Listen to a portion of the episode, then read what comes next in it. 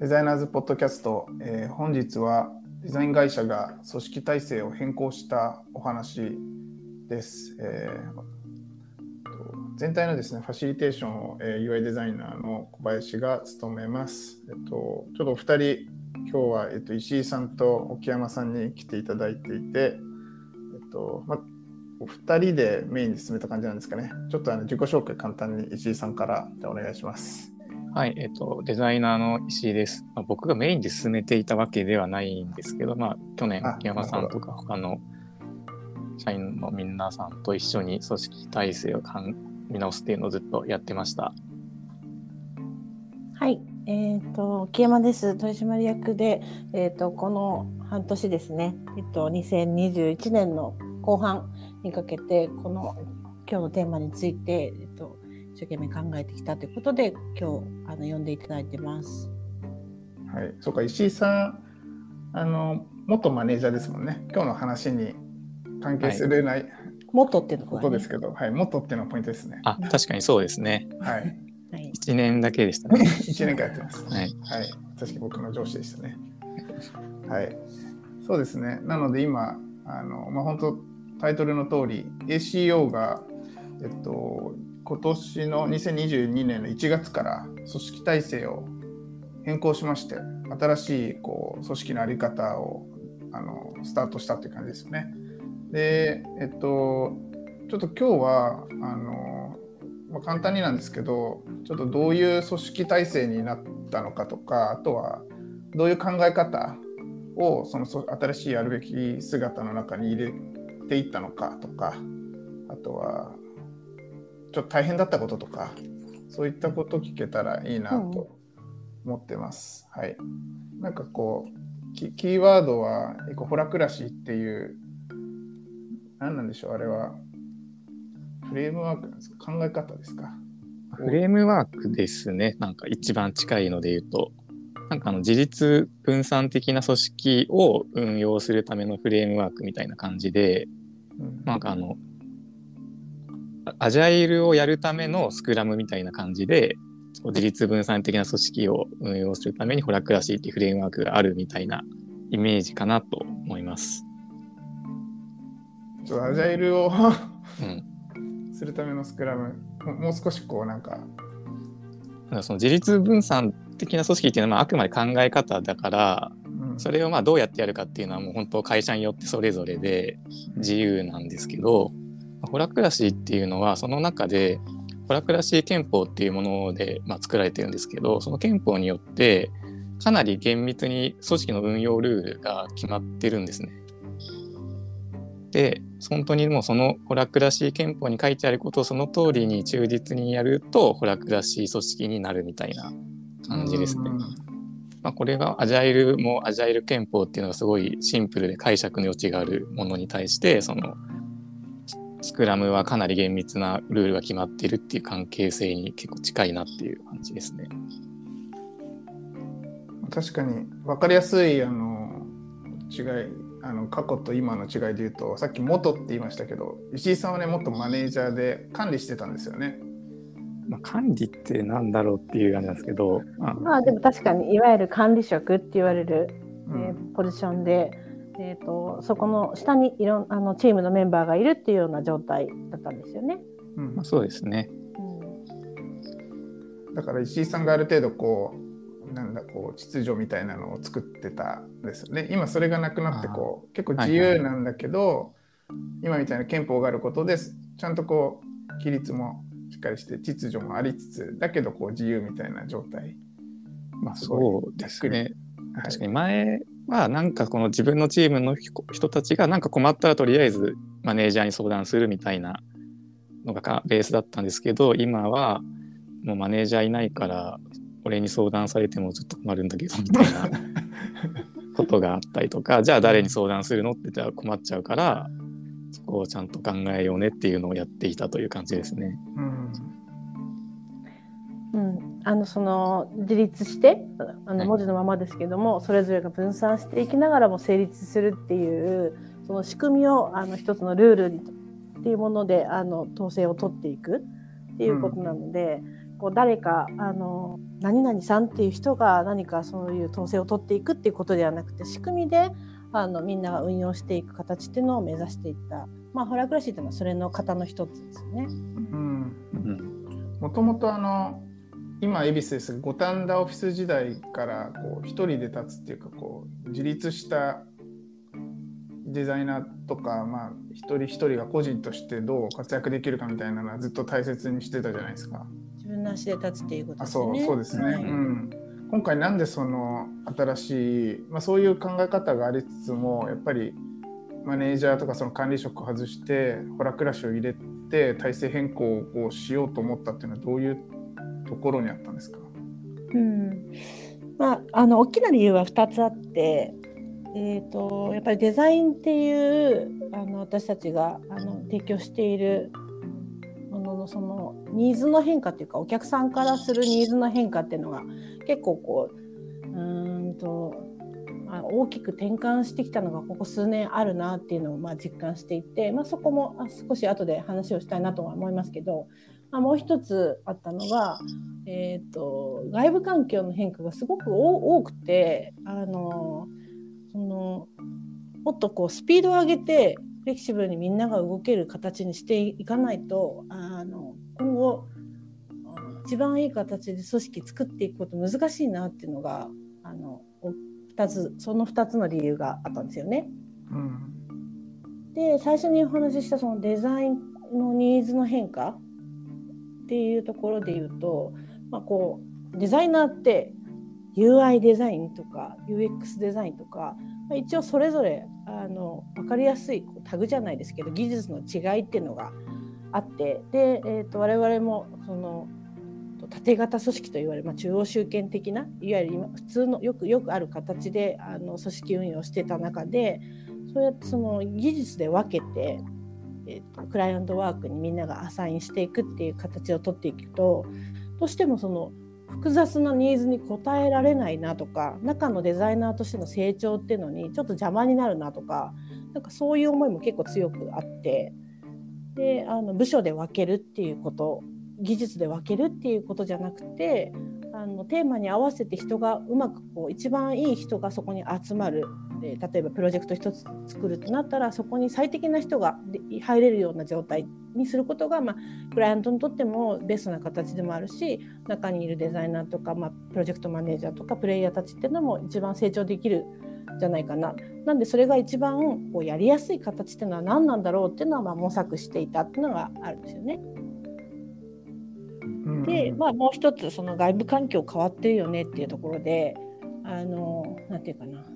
情報がどんどんどんどん入ってきてその若い人があの全然こうジュニアとして呼ばれていても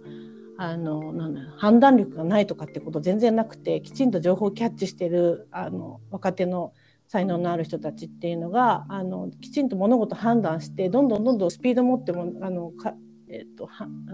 進めものを進めていけるような形にしていきたいなっていうのが一つテーマとしてあって、まあ、そのために、えーと、部署とか縦割りっていうこともやっぱり必要ないなってまず思ったし、えーと、そのために必要なこととして情報っていうのをあのかなりクリアにしたい。まあえーと、透明性って言われますけどあのどんどんみんなが社内の情報っていうのをいつでもキャッチできる状態っていうのも環境として整えたいなっていうのもあったんですよね。で、まあ、そういう理由からあのいくつかえー、いい形っていうのはないのかなっていう中で、まあ、ホラ暮らしっていうのが我々にとってはまあ一番合いやすいかなとかあの取り入れやすいかなっていう流れがあります。はい、うん なるほど。確かになんかあの僕がなんだろう前回の組織体系の中で石井さんの下に、まあ、UI デザイナーとしてその役割として入ってた時ってこう売られ方も、うん、えっと、UI デザイナーとか UX デザイナーいますっていう風に売られていくんですけどなんかお客さんは結局なんか UI デザイナー買いたいじゃなくてこの課題解決したいで来るからなんかそこに対して部署とか特に関係ないですもんね。解決できる人が本当に出ていってでなんかそういうふうにやれるのかなと思ったら意外と UI デザインとかでくぐっちゃうとその人が本当に何できるか意外と社内でも分かんないみたいなことになりますよね。なんか実はそのプレイヤーたちそれぞれのバックボーンとか興味の先とかってみんなそれぞれ違くてある程度みんな技術はあの同じように鍛錬してるように見えても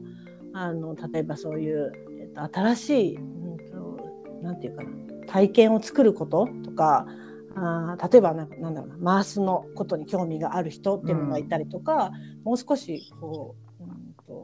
ビジネスの部分にかかから絡んでいきたいとか、まあ、いろんな興味をあのそれぞれ持って別の勉強をしてたりとかするのでもともとその個人に一番あの合った案件っていうのが渡せるっていうのがあーサインを組んでいくうん一番やらなきゃいけないことだと思うしお客さんにとっても一番いいことだと思うんですよね。うん、うん。うん。確かになんかそういうそこはすごい今あのお客さんとこうプロジェクト決めていく中ですごく自分の意識も変わったとこですね。なんかこう良くも悪くもデザイナーっていう中にこう講義のデザイナーの意識を持ってなんかやれることベースで説明できるなんか UI デザイナーっていう機会結構減ったかもしれないですね。なんかファシリテーションもしますしデリバリーの部分も担当しますしあのとにかくこう何が課題でどういうところを目指してますかっていうところを一緒に話して解決できる人みたいな、これまああのその多分役割とか入るあのなんでしょうねプロジェクトに入るタイミングとかでそういった意識も違うかもしれませんがなんかどこから入っても多分あここだけをやる人っていう意識って結構どんどんなんか薄れていくんじゃないかなって今聞いてて思いましたね。僕は実感的にはそんな感じですね。うんうん。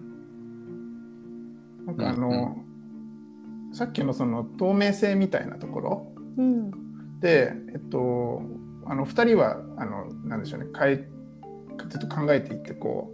うあのどういうふうに変えていこうかとかどういうふうにまとめようかって考えて実行していった側で僕はどっちかってそれをこう受けてどう変わっていくんだろうっていうのを見見ていた側。はいはい。でさっきの透明性の部分とかはなんかあのすごい本当もう一切濁ってない水ぐらい 飲めちゃう飲めちゃうかなぐらい透明だなって今思ってます。これあの なんか手前味噌なんですけど。例えばなんかそのノーやっぱ Notion とかあの、まあ、いろんな会社まあ、他のデザインの企業もそうですけどかなりナレッジを全員がどこからでもアクセスできるようになっているっていうのがあのやっぱそういう仕組みがないと今みたいな体制って難しかったんだろうなとかあとはあの weekly share ってねあの Slack のチャンネルでこう毎週何やったかとか、えっと自分のなんか私生活のこんなの好きみたいなのをシェアする場が、ね、社内全員でこうあるんですけどなんかああいうのがあるとこうこの人何やっててとかどんなこと好きでみたいなのも分かってるしとなんかこう得意なその人は何得意か分かると自分が分かんないことその人に聞けばいいしなんかその分かんないことをその人がなんか Notion に貯めててくれててそれにアクセスするとなんかこう地に触れて分からなかったらその人に聞くみたいななんかそういういい循環が透明性をあの徹底的にこう押し出してるというか 何ていうんですかね透明性にこだわってるからこそできるようになっていることなのかなって今聞いててあと体すごい体験してますね石井君本当にその環境づくりはかなりがん、頑張ったっていうか。そうそうですね。なんか透明ねうん、透明性ってなんだろうそのみんなで情報共有しようよっていうのはまあそれもそうなんですけど、うん、なんか本当に大事なのって実はそこだけじゃなくてまず、まあ、そのホラクラシー、まあ、ホラクラシーに限ったことじゃなくて自立分散的な組織を成立させるための条件としてやっぱり現場の人が自分で意思決定できなきゃいけないんですよね。ででホラクラシーではその意思決定するために現場の人が感じる課題っていうのはフィズミっていう言葉を使って結構大事にしてたりするんですけどでそこで現場の人がこれおかしいなとかもっとこうした方がいいなって気づくためにはそもそも自分がやってる業務以外の周りの情報が自然に入ってきてないとそもそも分かんないみたいな。なので絶対透明性がまず前提としてないと自立分散型の組織は成立しないっていうがあとはその承認っていう行為を基本的になくしていくっていうのがもう一個あってもう例えばなんか見えないファイルとかがあるとこのファイル見たいです。でマネージャーに申請してマネージャーが許可してみたいなとかあとなんかこういう備品買いたいですって申請してマネージャー許可してとかそういうのがまあ一般的ないわゆる承認フローがあると思うんですけど、まあ、今ももちろん大事なことに関してはありますけどそういうのを極力減らしていったりとか今までマネージャーが承認した後にまた次のなんか人が承認してってったのをその一人だけにしちゃうとかそういうのをしてとにかく承認っていう行為を減らしてその代わりにあの全ての情報が公開されているっていうふうにすると結局そんなになんか悪いことする人はいないというかもうなんか誰が何をしたか分かっていればわざわざみんなが分かっているところで悪いことする人なんかいるわけないので自分が結局それバレた時に損しちゃうので、うん、っていうような結構なんかゲーム理論的な状況をちゃんと作り出すっていうのが結構大事。なるほど。うんまあ、これに関しては本当にそのこういうご時世というかあの働き方っていうのがここ2年でここまで大きく変わるのかっていうのがやっぱりすごく大きくてで、えー、ほとんどのあのメンバーが ACO はリモートで仕事をするようになってオフィスに来る人たちもいますけどあのオフラインで一つのオフィスに集まって仕事してた時との大きな違いとして、まあ、気軽に何か物事を横に一緒に聞いたりとかあの上司に「あれってどうすかね?」みたいな簡単なこうキャッチがあのししづらくなってきてる中であのみんなどんどん会議だったりとかタスクでカレンダーが埋まってる中でわからないことがあると、まあ、取り残されちゃうというかそこで仕事止まっちゃうわけですよね。なのでそういう意味でもすごいこれはあのどうしてもやんなきゃいけなかったことだと思うんですよね。うん、確かにあとはねあの経営で決ま決まったことがこう毎月ちゃんと伝わるとか毎朝何か変更があれば毎週の朝のミーティングで伝わるとかなんかそういうのもすごくいいなって思いました。あの一方でそのいいことばっかり今言ってたんですけどなんかこう普通に考えたらすごい大変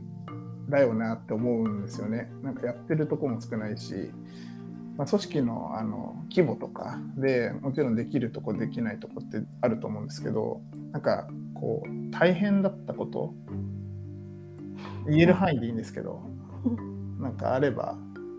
いくつか聞きたいなと。そうですねやっぱりその縦型で、まあ、部署であってそこの部長がいるっていう形ってその一人の部長っていう人たちにいろいろこう集めていくのすごく楽なんですよね。ちょっとこう体調が悪くなったっていうようなこともそうだしキャリア的に悩んでることがあるってことだったりそもそもあのプライベートでああだこうだとかなんかいろんな要素をマネージャーにあの集めてで逆にそのマネージャーがあの情報を集約してそこからハブになって多くのことがこうあの広がっていくみたいなことができたんですけどマネージャー立てないってことになるので、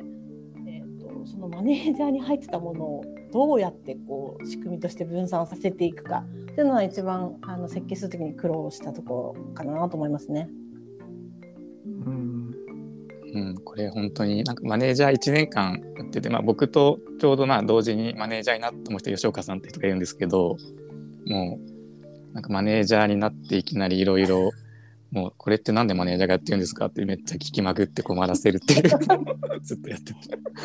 マネージャーじゃなくていいですよねこれってそうでもやっぱりなんか、うん、あのじゃあ他に誰いるって言うと別にいないから、うん、もうやるしかないんだねみたいなことでやってたことがいっぱいあるんですよね。うん、甘えてましたわ。いやまあでもそういうや役割だと思うんですよね。そうですね。誰がなってもそういうことになると思うんで、まあ、そこをこうばらしていくっていうのは苦労したとこかなと思います。うん、他にはありますか？今の掘っていこうと思えばなんかひたすら掘れる内容だと思うんですけど なんか別の内容も聞きたいなって。そうですね。まああの整えなきゃいけなかったことが他にもいくつもあってあの評価基準みたいなところっていうのもあのその情報集約してるマネージャーがいなくなった時にきちんと評価できるのかっていうのは、まあ、大きな課題としてあったんですね。でまああの元々の評価の形もある一定の基準っていうのはあったんですけど、まあ、誰が見ても分かるっていうことではない部分も結構あったので、まあ、そこも一気に変えたっていうのはあの私たち以外の他のメンバーがあの評価の部分も、えっと、一生懸命やってくれたんですけどそこも合わせていくのは結構むず難しいというか大変でしたね。うんうんうん、評価の方は石井さんははい。関わってないんですよね。あ、でも作ってる間よくあの、意見聞かれたりとか、一緒にまあ、細かいところの文章を作ったりとかは手伝ってました。うんね。これは本当に大変でしたね。本当にね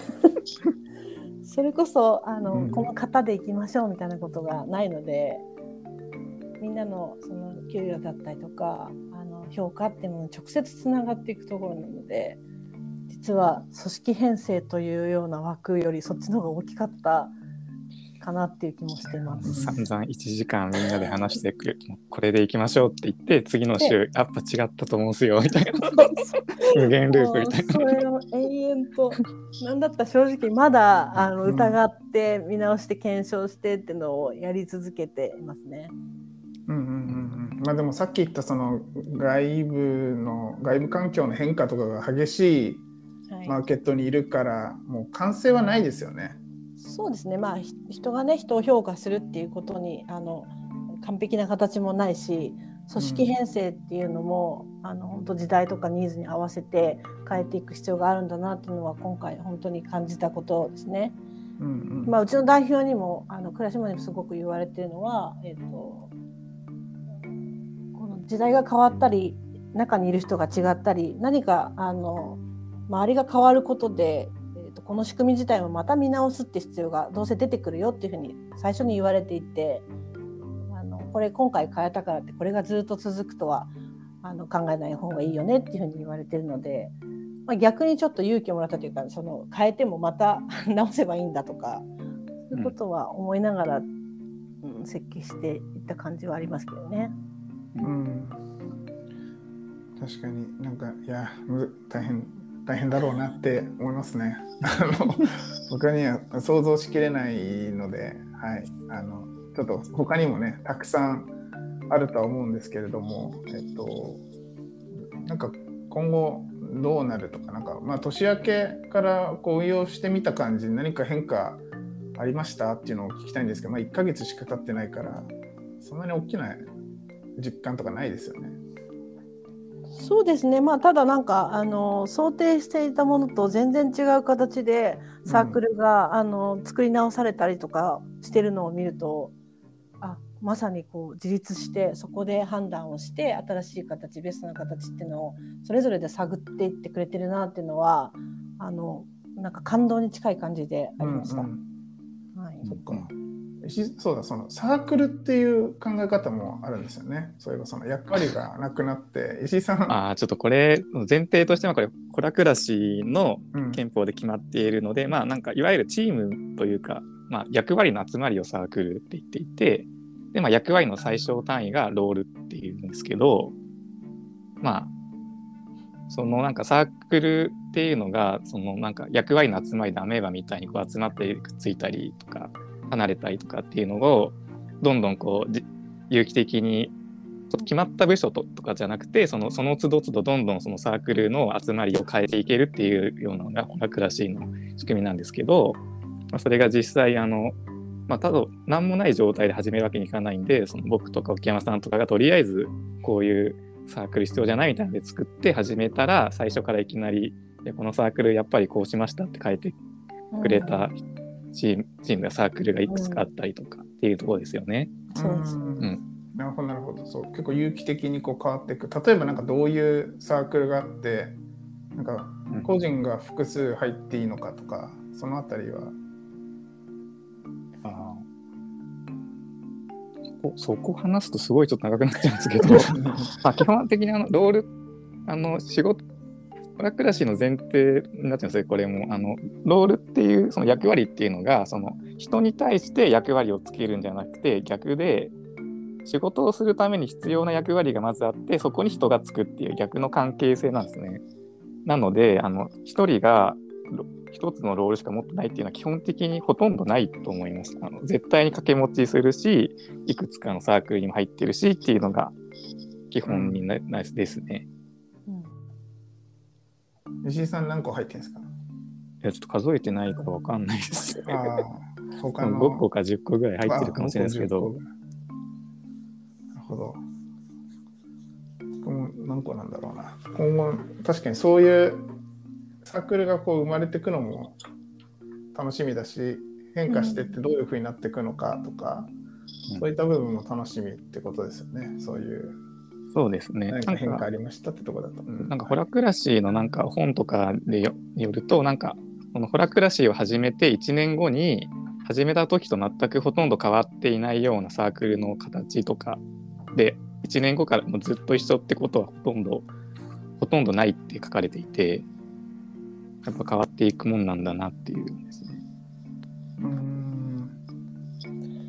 なんかその体感としてすごくいいなと思っているのはあの一つ一つの役割がはっきりしているのであの考えるまでもなく責任範囲っていうのがあのすごい分かりやすいんですよね。例えばその会議一つになってもこの会議をリードするのは、まあ、ファシリテーションするのは誰で、えー、と議事録通るのが誰で次のミーティングをセットするのは誰でみたいなことがかなりはっきりしてるのであの人が、えー、とこれやったんだっけやってないんだっけみたいなこととか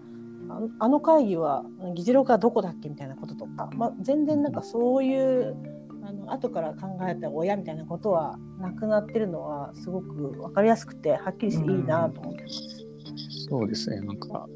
組織というか、ホラクラシーの話になっちゃうんですけど、やっぱなんか、ホラクラシーをやるために目的にしてるわけじゃないんですけど、やっぱりすごいめちゃくちゃうまくできてるなと思うことが多くて、特にやっぱあの会議のフォーマットがすごいやり、試しにやってみて、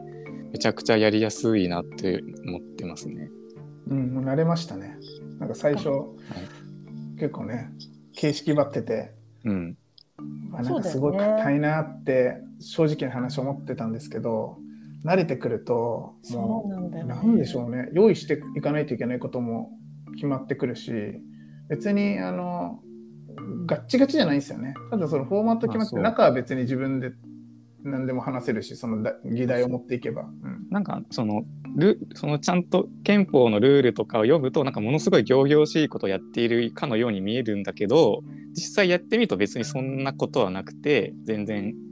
スムーズ慣れたらスムーズにいけるしそんな硬い雰囲気でも全然ないしうん。やりやすいですよね。なんかこの話が脱線していかないっていうのが、まあ、正直素晴らしいなと私は個人的には思ってて。あのそもそも決められたアジェンダだったりとか話したいことっていうのがあってそこから離れようとするとこう戻されるような仕組みになってるなって思ってますね。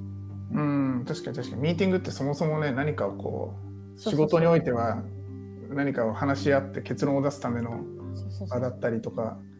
まあ、他のねなんか雑談をしたいんだったらまあ別の場所とか時間を設けるとかっていう風にしていけばいいですもんね確かにね。いやー結構あのこれ難しい内容なんであの細かく話そうとすれば多分すごい深掘りして話せると思うんですけど今日はあの目的はまあこういう風に組織が変わっていきましたというところで、まあ、2月に入ったばっかりなので、まあ、次回半年後ぐらいにもう少し、はい、別のメンバーとかも、まあ、交えて、あのまあ、どちらかにまた参加していただいてちょっといろんな人の話とか聞いてみて面白そうだなって思いましたね今。あの会社のバリューズにある Be Brave っていうキーワードすごく今回大事にしてやったのでまたなんかねあの必要があれば調整していってどんどんこうそれこそ有機的にじゃないですけど、一番いい形に変化進化していければなっていうふうには思っています。ありがとうございます。なんか石井さんも最後はいあります？最後 そうですねこれこれがあれですよね、ホラクラシーのあの会議体で一番最後に最後の一言っていうのありますもんね。ああそうですね、はい石井さんれから最後の一言じゃあれは返事しちゃいけないですけどね 反応してはいけないあ。そうなんですね。ルールがあるから、はい知らなかった。なるほど。はい。えじゃあなんか、えっときますが、まあ、僕もまだ始まって1ヶ月でまだちょっと本格的にできてないところがいっぱいあるので、